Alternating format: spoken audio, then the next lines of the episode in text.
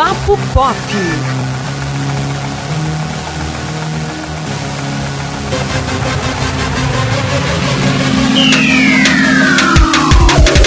Olá, ouvintes do Papo Pop, estamos de volta aí com mais um episódio desse programa aqui do Sistema Jornal do Comércio Interior.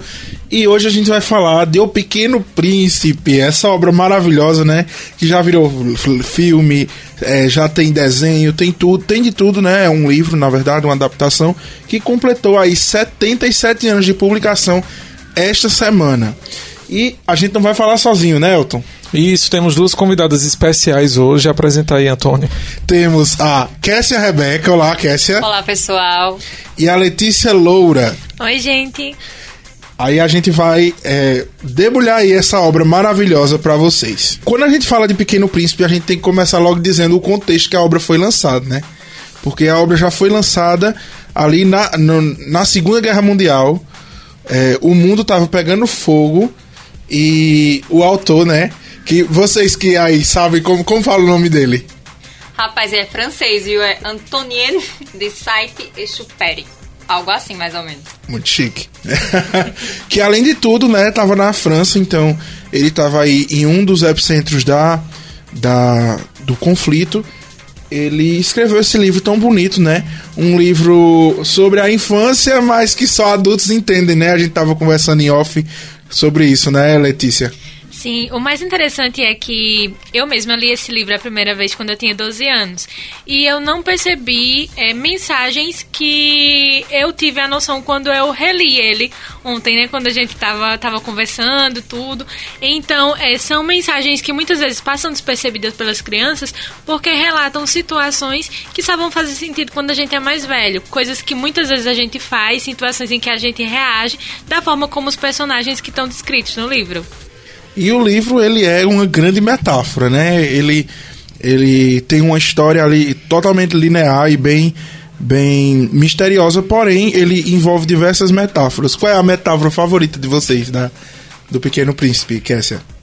O meu é o invisível é essencial aos olhos. E o de Letícia, pode falar?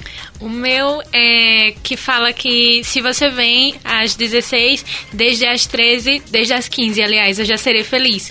Então, eu acho muito interessante o fato de você falar que quando é uma pessoa que você gosta, quando é alguém em que você é, tem um carinho, tem um afeto, você já é feliz só pela possibilidade de saber que vai encontrar aquela pessoa. E o teu, Elton? A de Letícia. Eu acho mais bonita, porque de fato a gente antecipa a felicidade, né? Quando é uma pessoa que a gente gosta, então fica aquela ansiedade. Eu gosto muito. Eu gosto muito do Pequeno Príncipe porque é, é um livro que envelheceu bem, né? Acho que a mensagem dele vai durar aí. Muito bem. Enquanto o mundo existir, então toda geração tem acesso não somente ao livro, mas às outras produções que também foram feitas através do livro. E eu gosto muito, de fato, de tudo que está no, no, livro, assim, as mensagens, né? Tem um, uma pegada meio infantil, mas a gente sabe que as mensagens são bem maduras, servem para a nossa vida inteira, né? Para o resto da vida. E é o terceiro livro mais traduzido da Exato. história. E foi né? publicado em 1943 nos Estados Unidos. Pois é, e é, eu acho curioso porque ele começa o livro já dedicando, né? Ele, ele é, pede desculpas por ser um, um adulto dedicando. Não, um, um livro infantil dedicado a um adulto. eu acho isso muito legal. É, a história do Pequeno Príncipe, quando, quando vocês leram, o é, que, que vocês acharam? Porque eu, eu, tinha achado a história muito estranha, aquele negócio do chapéu. Começo, é. E, e, e, tudo mais. E eu, eu era muito aquela criança de desenhar o chapéu. e, e aí, o que, que vocês acham disso?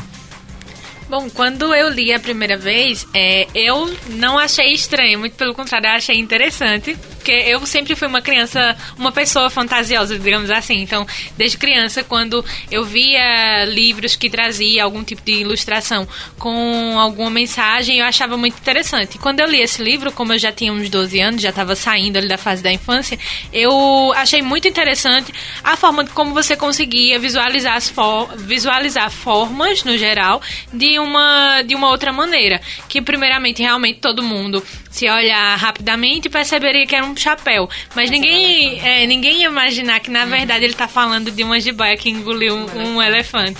Então, eu achei muito interessante. E é bom que mostra como os adultos são literais, né?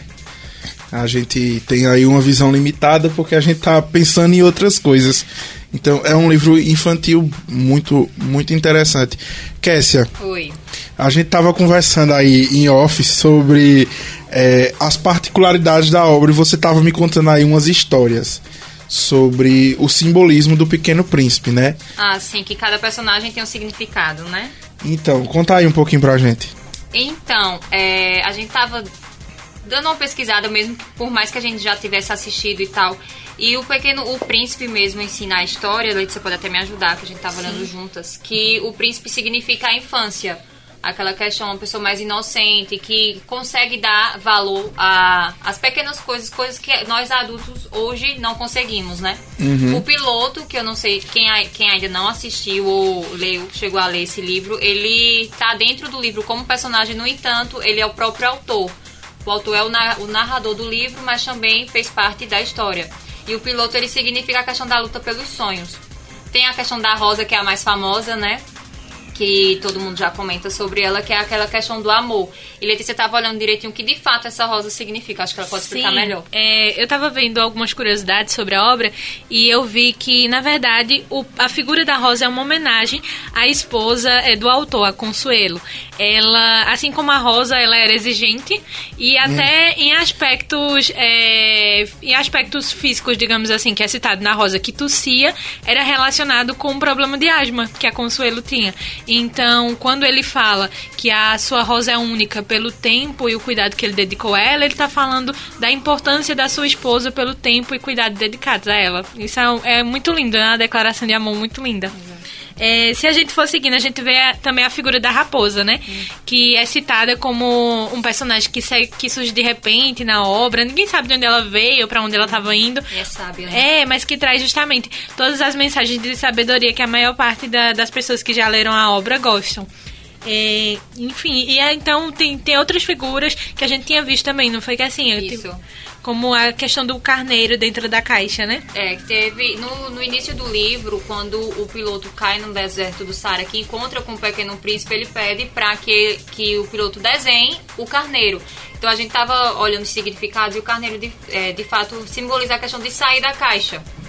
E é como a gente também Muito necessário hoje em dia. Exatamente. e como a gente comentou também aquela questão do, do chapéu, que até você, Antônio, gostava de desenhar, né? Uhum. Letícia bem colocou que ele era um elefante que foi engolido pela jiboia. E o significado, a gente viu os dois significados, tanto da, da serpente como do elefante. O da serpente, de fato, é a morte, né? Que acaba engolindo o elefante. E o elefante é aquela questão de nem sempre aquilo que vemos, de fato, é a realidade. A gente- a gente- às vezes a gente enxerga uma coisa de longe, imagina alguma coisa, mas nem sempre é aquilo que a gente imaginou. Acho que Elton pode conversar alguma coisa, porque ele tá tão caladinho hoje. e aí, Elton? Não, como curiosidade, eu vou falar de uma questão pessoal com o Pequeno Príncipe, acho que algumas pessoas vão lembrar também. Meu primeiro contato com a obra foi um desenho animado intitulado Pequeno Príncipe, foi baseado na obra, e ele é uma produção japonesa, é um anime, passava muito no SBT, lá pelo início dos anos 2000, que é quando eu me recordo de ter assistido. E é, foi meu primeiro contato, e de fato é uma viagem, né? A, a forma como é contada, ele morar num planeta minúsculo, onde só tem ele, ele cuida lá da plantinha tal, tem toda aquela questão, eu acho muito bonitinho. E foi meu primeiro contato, e é, de- depo- após o desenho, que nunca saiu da minha cabeça, eu adquiri o livro. E depois que eu li o livro, eu fiquei apaixonado pela história. Tenho até hoje meu exemplar, sempre está comigo. Sempre que eu posso, eu dou uma, uma lidazinha nele, porque é sempre bom relembrar. E eu gosto muito da dessas alegorias que eles usam, que o au- autor usa. É, enfim, de usar uma simbologia, né? Que eu acho que isso é uma forma muito inteligente de contar a história e de fácil compreensão. E que dá margem também para interpretações, né? Nem todo mundo tem a mesma visão, então é isso que eu acho bacana. É um livro espetacular. Maravilhoso mesmo. Quando é, eu vi o Pequeno Príncipe pela primeira vez e li também, eu era criança, né? E hoje o livro ele caiu em domínio público. Então a gente tem tudo quanto é tipo de coisa. A gente tem audiobook, a gente tem é, filme, a gente tem e tá tudo disponível na internet grátis para todo mundo, né? A não ser que você queira comprar a cópia física aí aí realmente você precisa adquirir, mas é uma das coisas mais interessantes porque tornou-se aí um, um livro da literatura mundial, mas que é extremamente popular E ao mesmo tempo que ele tem aí diversas camadas né, de interpretações e Sim. tal. Eu gosto muito da figura que é, ele representa na obra, né? Que é a do acendedor de lampiões. Né, que é o cara que cumpre as tarefas sem nem pensar naquilo, sem nem ter o pensamento crítico. Ele só faz o que ele tem que fazer naquela hora e, e ele não, não pensa a respeito das coisas. E isso é, vai de encontro tanto com a rotina, como às vezes a gente faz uma coisa, a gente não pensa naquilo, a gente faz por fazer, só porque a gente tem que fazer. Por Então, obrigação, né? Exatamente, é, é uma coisa muito muito marcante assim pra mim, é, como como um leitor, como uma pessoa que gosta de, de ver filmes. E o Pequeno Príncipe, como Elton falou, tem muitas adaptações, né? Elton, a gente tava conversando aqui outro dia sobre um que ele é em vários em vários tipos de animação diferentes, né?